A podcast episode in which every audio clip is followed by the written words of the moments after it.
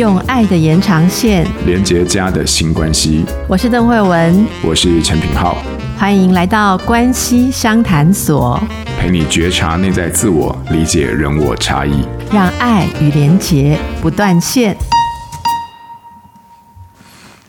大家好，欢迎来到关系相谈所。今天呃，我们要来跟大家谈一个相当困难的事情啊、哦。因为上一集我们谈这个连结上的困难啊、哦，也收到大家很多热情的回应。的确，连结是一个开端，嗯、但连结起来之后，你就要解决很多的冲撞哈、哦，很多的挑战。嗯、那我想先问一下哦，品浩，你觉得哦，人与人之间怎么样会觉得亲近，可以连结，是不是方方法有百百种，每个人都不一样啊。哦，对啊，这个一定，我我自己本身我觉得连接，我我我还记得你上一个单元里面其实有讲到品质这件事情嘛，对不对？那连接其实就在乎品质这件事。那我觉得人跟人之间的连接，呃，有很多很多种形式。那我觉得在不同的需求跟状态底下，其实我们连接的方式也不同，百百种，我完全没有抓出任何的公式。那你觉得像男生女生有没有什么差别？嗯嗯嗯、哦，这个啊，这个我觉得你这个问题其实有一个框架，但是我觉得掉进去有点麻烦。好吧，我我这么说好了哈，就是说我这这只能是我自己的不客观、不理性呃的经验的观察是这样。我觉得，我觉得有时候我不知道为什么，就是我看嗯男生女生如果他们在咖啡店里面聊天的话，我跟你讲我自己的经验呢，我自己的经验是这样：你进去一看哈，你看一桌女生在那边聊天。你看一桌男生那边聊天，然后你稍微看个三十秒钟的话，你马上看男生你就知道谁今天是那桌里面最主要的苦主，也就是说他今天是大家最主要安慰的对象。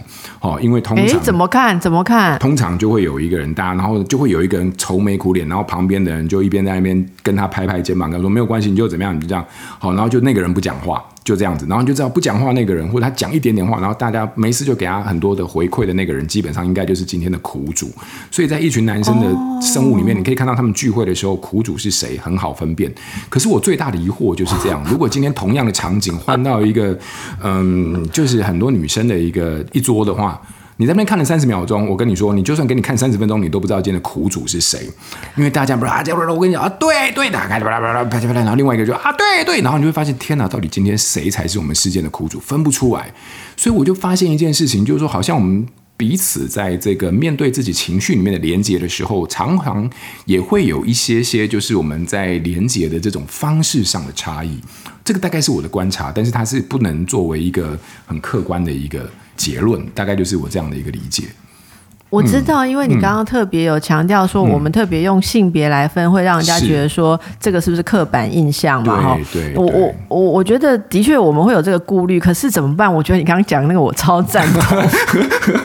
哎呀，糟糕，怎么办？那我们自己挖洞，跳了是不是？我我跟你说，哎，可是有时候我们不能性别刻板印象没有错，可是我们也不能够就是睁眼看不见事实啊。我觉得我们要进去里面，然后来把它解开，才是真正的有开起了一个方向，对，我我跟你讲我的观察，你刚刚说的那个女女生那个部分，我我真的跟你讲，嗯，我自己就有感觉，因为哈，我坦白跟你讲，我以前在比较年轻的时候，学生时代的时候，我好怕跟一群女生一起聊心事。哦，为什么？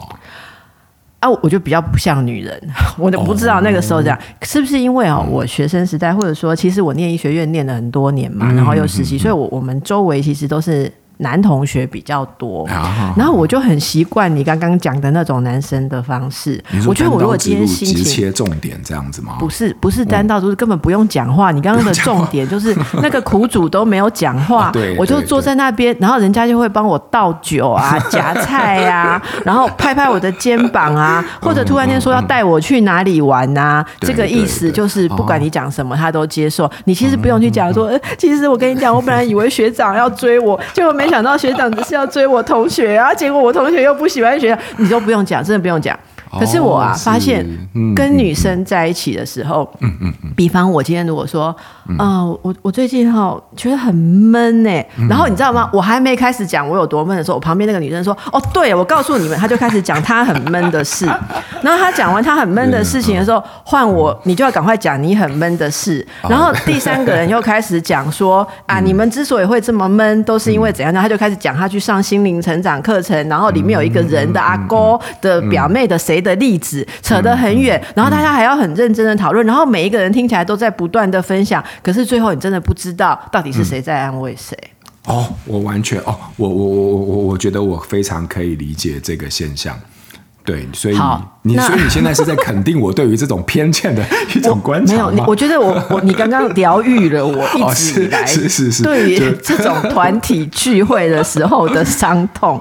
好，但是我哎啊，所以我们聊到这里，今天要跟大家讲的是什么？哈，讲什么？是是，你说你说。我我们今天要跟大家讲的就是，所以你看每个人哦，他有特别的一种所谓的次文化。好，例如说我们刚刚讲的，他的在社。会上的某种啊、呃，例如在男性团体里面、女性团体里面，根据当时的风气，可能大家就会想象说，我们应该怎么跟人家呃连心理连结嘛，跟什么跟人家聊天的意思啊？哈，对。那你可以想想看，我们在面对不同的人，他自己有他自己的一种内心的阶段。好，那。我，所以我刚我们在聊这些例子，其实就是要让大家知道说，你如果不了解对方他的特色，就是他在这种心理连接上需要的方式、舒服的方式，你用错方式就很尴尬，就变成你有连没有结啦。哦，就是想连却没有结，心灵上还是非常有距离的，甚至会让对方觉得不舒服。啊，对对对，甚至你知道吗？我我哎，品浩，这个跟你聊应该蛮有趣的。哦，你说，你知道，因为我是个我是个女性嘛，哎，我看得出来吧？对对对，谢谢。还谢我，还谢我，你当我是瞎子？好好，没事。哎，我跟你讲，真的，我周边很多人说我的个性比较像男人。以前啊，以前真的常常这样被讲。哦，我刚开始做心理治疗的时候，我刚开始做心理治疗的时候，哈，我就是遇到一些。年纪比较像中年男性，他们、他们来心理治疗、哦，嗯、可是他来心理治疗都没有要真的讲他的挫折。嗯、那他他们就是他来心理治疗，嗯、他跟你说，嗯、对啊，比方说大老板，他来跟你说，嗯、他说：“哦，你的办公室在这里哦，按、啊、你多少钱买的？”我就说：“呃，哦、我租的。”他说：“哦，按、啊、你租金多少？”然后接下来就说：“嗯、那你为什么不买？” 好，那我想一想，奇怪，你付钱来教我投资房地产做什么呢？可是你慢慢慢慢，在我呃过了五年、十年、十五年、二十年，我现在慢慢的理解，当一个比方说男性这样来跟我聊这些。好像边缘的事情的时候，其实我必须很懂得去听出说他为什么不直接讲他跟他太太婚姻的挫折，因为他觉得一开始就跟我讲挫折，好像很丢脸，所以他要先跟我强调一些他擅长的事情。嗯嗯，好，然后呢，你要能够听得懂，说这时候他就是在跟你表达婚姻生活。假设他轻轻的带一句太太，马上就开始教你房地产，你就要认真的听房地产，然后知道他在告诉你说。他的话语，你就要能够翻译成说：我一个在社会知识上这么强势的男人，为什么会在家里搞不定一个女人呢？这就是他无形中表现表露给我的话。哇天哪！那我如果对，所以我我如果不去接招，然后我直接跟他讲说：其实你知道吗？你一直在强调你的能力，因为你觉得跟老婆之间的挫折很丢脸。我本来就嗨了。就没有办法跟他最后一次见面，第一次也是最后一次见面了，这样。啊，或者说他真的会恼羞成怒，所以我觉得这个原则，大家如果了解我们刚刚在聊的那个例子哦，那不管我们不一定讲什么性别怎么样，可是如果对方有他的一个方式沟通方式，我们一定要去读懂这个沟通方式里面的需求，好，所以呢，我们这个今天用到家里面特别孩子的话，我觉得特别适合来讲青春期的孩子，青春期，我今天要。请品浩谈的一个难题，就是我们上次有谈跟幼童哈的一些心理功课嘛哈。对呀。哎，有妈妈们回应说，哎，这对青春期，我们家那个青春期的做你们上礼拜的功课都不好，不好啊。他瞪着我看说，不要以为你很厉害，对啊，干你屁事、欸、啊！对不起，这可以讲。干、欸、你屁事，真的。那怎么办？所以这种、啊、这么这么，嗯，品浩你自己是青春期孩子的家长嘛？嗯、对不对？我，我自己是走过青春期孩子的大人，对。对啊，对对对对，好，你还在怀念你的青春期？没有没有，我那边一片空白啊。来，青春期的孩子，嗯，他那种叛逆的人哦，嗯、家长跟他们想要情感连接的时候，嗯、想要帮助他哦，嗯、这个认识觉察自己的情绪，嗯、想要做我们上次谈到的这些东西的时候，会遇到什么困难？哦，我我觉得这真的。超级大灾问，你知道？就是说，我觉得我我讲个故事好不好？就是最近我有一个体悟啊，就是说我从这个故事里面，我想要讲一个在青春期里面我们跟孩子互动某一种某一种本质，就是啊，我不止一次听到我朋友跟我说，他们小朋友现在到了青春期之后，哈，没事就会去笑他们的身高，就是笑父母亲的身高，那种言语当中带着一点点嘲讽的意味，不然就是去嘲笑这个。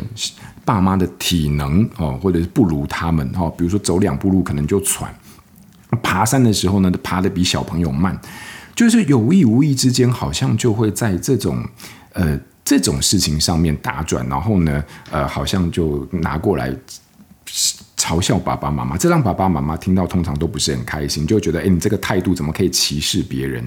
可是我我故事听久了之后啊。这种模式背后，我突然觉得有一种体悟。这种体悟就是，我突然发现，孩子其实在这种言语，就是啊哈，你怎么这么胖，或者是哎，你就是矮呀？你看你比我们班的女生都还矮呀？你你看我比你高，这背后没有说出来，就是我比你高。哦，我发现这些言语的背后，其实有一种感觉，就是那种感觉，就是哎，你看我超越你了，或者是说我在我，你看我以前把你看得跟山一样高的那样的形象，可是有一天我突然发现。我跟你可以平起平坐了，我我觉得那种那种言语的背后啊，就透露出了一个这样的一种感觉，那那种感觉就让我觉得，诶，它其实挺有趣。为什么他挺有趣？因为呃，很多爸爸妈妈在这些言语的背后，其实感受到的是歧视，是不好的态度。但是我自己看，我觉得那是一种跨越。什么叫跨越啊？其实就是从 A 到 B 嘛。那从 A 到 B 的这个过程当中，它就是一定要经过一个道路，一一一个道路，在这个道路当中，其实孩子就有一个任务，就是要跨越，跨越爸爸妈妈来完整自己内在的某一种心理上的一种经验。我我觉得这样讲可能有点抽象，我们就用象征的方式来说好了，就是孩子其实看爸爸妈妈就有点像山。遥不可及又高耸参天这样子，哎，是高耸参天嘛？哈啊，管他，反正就很高这样子。所以孩子在仰头看着你的时候就，哇很认同。那他心里面就会有一种想象，就是有一天他也想要走到那个山头去看看这个世界。然后可是都怎么走都走不到，非常遥远。可是有一天他突然发现，哎，他不用耗费什么力气，然后他就突然可以。到那个山头跟你平起平坐，不管这种山头可能是指身高突然跟你一样高啊，然后体能突然比你好啊，力气比你大，那那种超越有时候对于孩子来说，在心里面他其实是蛮悸动的，哦，所以这种悸动的感觉，他可能有时候就会化为一种在口语上的嘲讽，可是那个背后的心理的意义，我觉得是一种对于跨越的某一种兴奋，但是他也说不出口。所以孩子看着我们，有时候尽管可能对我们老迈的身体啊，或者是这个膨胀的身躯，有一些他的失落啊，可能爸爸妈妈老了。可是同样，我我感觉到似乎不可避免的，就是在这种失落的另外一个对面，另外一种反面呢，就是带着一种超越的一种怎么讲成就嘛？也不能说成就，但他有一种愉悦。所以这种矛盾是会并行在孩子的这个呃青春期的过程当中展现。所以这个这个让我想到一句话了哈，我这句话是这样，就是说，嗯，我不知道在哪边看过，他这句话是这样讲，就是，呃，孩子长大成为大人的过程当中啊，其实他是必须踩在全人的尸体上来达成的。好，那这句话是弗洛伊德应该是没有讲过，但是我也不知道谁讲过。好，那简单来说，它就是一个象征，这个象征就是我们刚才讲的，其实我们某种程度上，我们都在孩子。成长的过程当中，成为他超越的一个对象，那这就这就你知道啊，既然我们是要被超越的对象，那就一定势必带出这一种被超越的一种对立跟冲突。我想这大概就是在青春期当中相处非常困难的一个被本质。嗯，对，谢谢平浩的解释。嗯、因为如果能够从这个发展的心理学的概念来谈，像你刚刚。应该很多的父母现在就能了解到说，嗯、哦，我小孩这样其实是必经的阶段。是，甚至大家应该刚刚在听这一段的时候，可能像我一样，好像又回到了自己过去的历史，嗯、想象自己哦，嗯、那种开始。对妈妈大小声的 那种阶段哦，我觉得这个阶段其实有些人搞不好当了父母，可是自己里面这一套还没走完。嗯，好，那我所以我觉得这个真的非常需要了解。你刚刚说到的那个超越，我也很有感，尤其看到这种例子的时候啊，我会想到，嗯。呃，比方你刚你刚刚提到说，诶、嗯。欸，这不是弗洛伊德讲的，我倒觉得说，嗯、这个可能在客体关系理论里面的时候，比较多人谈到。嗯、比方说，像温尼考特或是克莱因，嗯、对，或是克莱因。例如说，呃，我觉得如果用克莱因的理论来看的话，其实这时候需要去超越父母的孩子，他必须要借由这个超越来证实自己的力量。是，因为我们知道小孩子在青春期以前，常常就是处于一种他需要建立自信嘛，好、嗯，就要呃，艾瑞克森也是这样讲的嘛，对，就是在那个 latency，就是在小学这个阶段，他们最需要建立的就是我是不是一个有自信，然后呃，我是一个能够勤奋、有成就感、有自信的人，所以到了青春期，这个超越父母。应该是他第一次相信我有能力或我可以独立。如果父母没有办法欢迎这样子的事情的话，就会有很多的风暴跟灾难。我记得我以前在呃呃受训哦，就是在学习这个青少年发展的时候，嗯嗯，我印象很深的，就是我很我我遇到青少年个案的时候，常常有那种。被下战帖的感觉，例如说，有一幕其实后来在合作的戏剧里面，导演很喜欢我说的这一幕，他就把它放到戏里面去，就是他爸妈付钱让他来看你，然后他来啊，坐在那边就不讲话，好像跟你比哦，好啊，看你有没有办法让我开口，你有没有遇过那一种？有，有很多学校里面非常多。对啊，非常多。然后我们一开始都会说什么要建立 rapport，有没有要跟他建立良好的关系？然后你就使出浑身解数，对不对？然后我真的有遇过几个，你真的使出浑身解数，他就是冷冷的看着你。然后有一个就跟我讲说：“嗯，你做几年了？”我说那时候好像是十五吧。我说十五年。他说。所以就这样，没有什么其他的方法可以让我开口。我那时候真的觉得好了，我那时候真的觉得说，阿姨今天不玩了，所以阿姨就跟他说之类的。嗯哎，对对，我就跟他讲说，好，我说对，我说没办法，我说我讲个故事给你听吧。好，我说从前有一个公主，然后他就瞪着我一副很多疑的样子，说 从前有一个公主，她长得很漂亮。但是她从来都不笑。嗯，国王非常的担心，所以就公告全国，如果有任何人能够让公主笑的话，就把公主嫁给他。嗯，然后他就直接告诉我说：“啊，这什么什么童话的什么什么故事嘛？以为我没看过吗？”好，他就这样，以为我没看过。然后我就说：“虽然你没有笑。”不过你讲话了，谢谢。我我我那时候没有在唠什么技巧，嗯、我真的觉得说我得救了。嗯、如果他还是不讲话，后我要怎么去见他父母？你知道吗？对对对。对对对，然后那个破冰其实后来就开启了，然后他就说。有点好笑哎、欸，老套哎、欸！我说对啊，我比你老这么多，我如果耍什么新套，也是被你看好笑吧？我就说，嗯嗯、那人聊聊天总是好嘛，你都来了，对不对？就青春的时间很珍贵，不要浪费，你就慢慢去聊。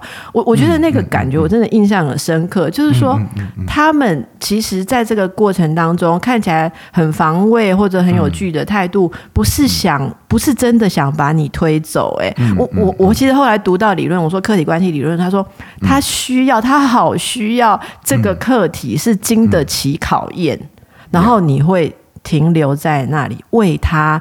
留下来，为他活下来。嗯、所以我记得我有个督导跟我讲说，对于这一类的个案，嗯、你最重要的任务就是让自己在智商关系里面活下来，因为你的存在就是对他最好的安抚。他知道他内在的毁灭力不会大到把世界全部撞碎，嗯、他不会剩下孤单一人。嗯、哦，那个我真的觉得说，这个训练的过程对我当父母很有帮助。因为当我看到自己的孩子。其实他在乱冲撞我的时候，嗯、我会知道说他需要冲撞，但是我一定不能真的被他撞死，嗯、真的被他撞坏，他会怕，你知道吗？对对对对，他想说天哪，这样一个全能的形象就这么没了，然后还是透过我自己，嗯、对，找不到一个可以内在稳定的力量。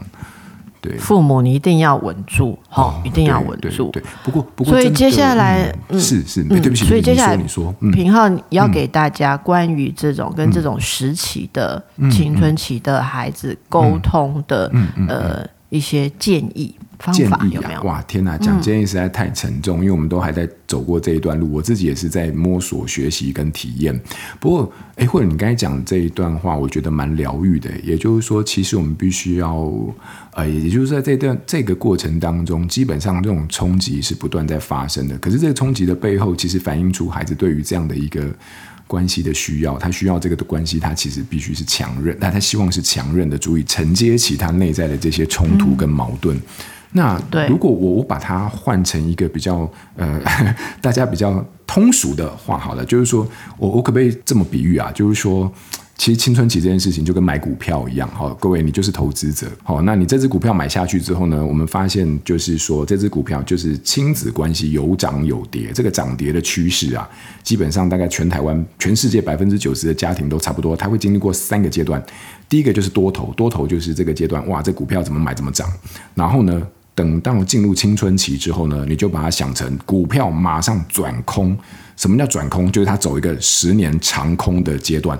什么叫长空？就是说十年哦，要想到十年。我，我的观察是十年呐，就是从小朋友哈，就是说他这个换上国中制服的那一天开始，一直到他这个大学毕业的那一天为止。不，通常就十年长空。什么叫长空？股票空头就是说你怎么买它就怎么跌。那简单来说，就是你们就是关系里面大概就是呃争执或者是冷战的时间，常常是多于这个和好的时候啦。冲突的时候多于和好的时候。那可是很有趣的，就是说可能等到这个小朋友大学毕业、成家立业之后，这关系又会走到另外一个相对比较安稳或者是比较多头的一个阶段。所以青春期给我的感觉，就是在面对。呃，孩子的时候比较像是买股票那种，哇，天哪，这个跌跌到股票好像跌到没有底部的那种，嗯、呃、的那种感觉，你知道，就是好恐怖。然后呢，没有底部，然后未来无望。然后呢，每一天看到这股票跌的时候，就不知道茫然，一片茫然。可是如果这个趋势为真，它就是会翻多的话，哈，那我倒是觉得。就是爸爸妈妈这十年买股票这十年的期间啊，空头的时候，你只要做好一件事情啊，这件事情很重要，就是把你自己照顾好，就让自己可以活到这个股票翻多的时候，你就可以享受这个股票的报酬。哦，也就是说，这十年把自己自己照顾好，身心照顾好，然后呢，多听我们的这个身心 身心呃，比如说这个修养哈，或者等等的一些，你你找到你自己安身的。一个地方，我觉得这是很重要的啦。好，那面对孩子的初级，我孩子不断的这种连番的这种初级，我个人其实真的觉得，其实要要去适应，其实蛮困难的。但你如果找到一个可以让自己稳定或者是平衡的状态的方法，是很重要。好，所以像嗯，你该呃，比如说问我说有没有什么跟孩子相处或沟通的。方法，我我我我我我从反面来说好了哈，就是说我教你一个跟孩子吵架的方法，好不好？欸、就是说我教大家一个个孩子吵架的方法。这么多年下来，我发现有一个，你只要用到一个公式哦，这个公式可以跟任何人吵架，而且在潜意识当中就让他想要跟你吵架。就是说，当你想要给任何一个人一个建议的时候呢，你用这个句子开头就对了哈。你就是你我他的你。好，你加上建议或者是批评，哈，基本上就等于攻击。我跟你说，这个句子很有趣哦。我们把它解析一下，就是你为什么是你开头的句子加后面加上建议跟批评，对于听话的那，就是对话的另外一方会有一种被攻击的感觉。就是说，因为我发现，就是说，我们当你一说出来的时候，这有一个非常具体的一个直射的对象，就是你，就是你，就是你，哦。然后后面建议跟批评，我发现不管我们在说的多么委婉或者是婉转，可是听到的人都已经先入为主，把自己放在一个被批判的一个框架里面的时候，那这个时候那种被攻击的感觉就很难不隐约的浮现出来。那你知道，任何一个再怎么成熟的人，基本上一旦被攻击的时候，我们都有一种本能的欲望，就想要反击。哦，所以说家里面常常有这种对话，就比如说，哎，你看看你，你不是说你要帮忙吗？你每次都说你要去倒垃圾，你都没有去倒。然后对方听到这句话就怎么样？就崩溃，不是崩溃，他就马上火大，他就会说，他会回的话就是：我有每次吗？我有每次都没去倒吗？我上个礼拜就有去倒。就你会发现他们就在吵这个频率。可是真正原本我说话的意思是说，我其实是希望你可以跟我一起负承担家务的，而不是只有让我一个人在这边处理。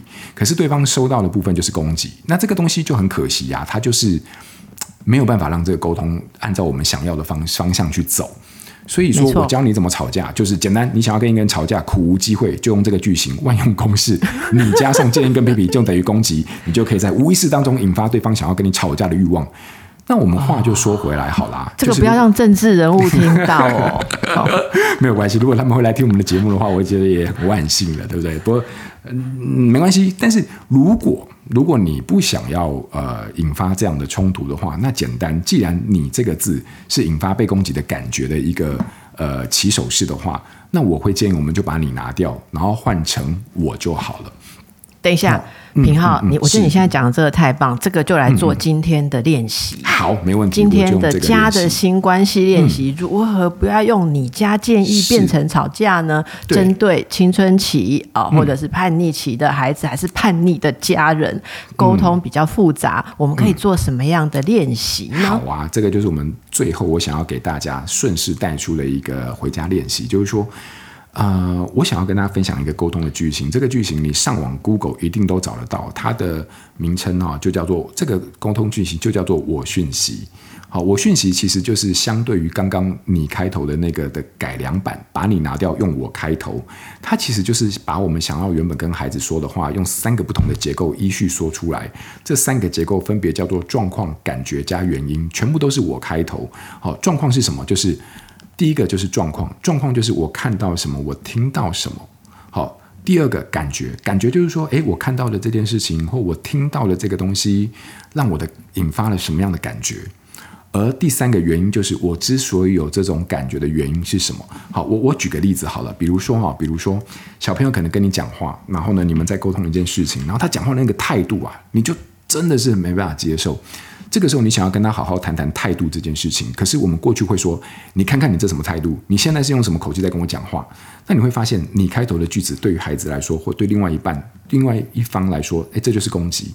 可是如果你想要用我讯息的话，就会变成是像这样：“嗯，我刚刚听到你这么跟我说话，其实我觉得心里面有一种不舒服的感觉，因为我觉得你你说话的方式让我有一种我觉得你不尊重我的这种态度。”那你就会发现。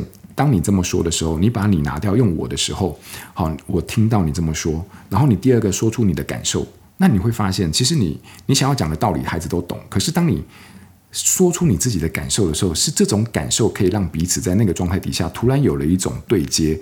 孩子不见得，孩子不见得要接受你的道理，可是孩子可以理解到一种所谓的不舒服这种东西是什么样的感受。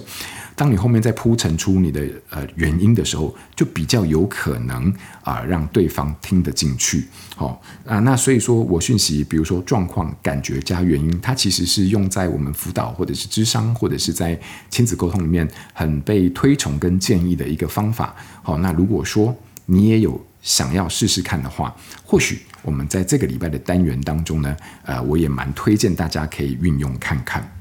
好哟，嗯、大家好好的练习哦，嗯嗯、这个我讯息。对，那么谢谢品浩今天跟大家分享这些我们觉得最棘手的部分哦。嗯，那最后来跟大家分享一个小故事，作为今天的结束好了。好啊，我的小朋友在小时候刚开始学画画的时候啊，他开始会说要画爸爸妈妈的时候，我觉得非常的开心，嗯、因为我想象哎。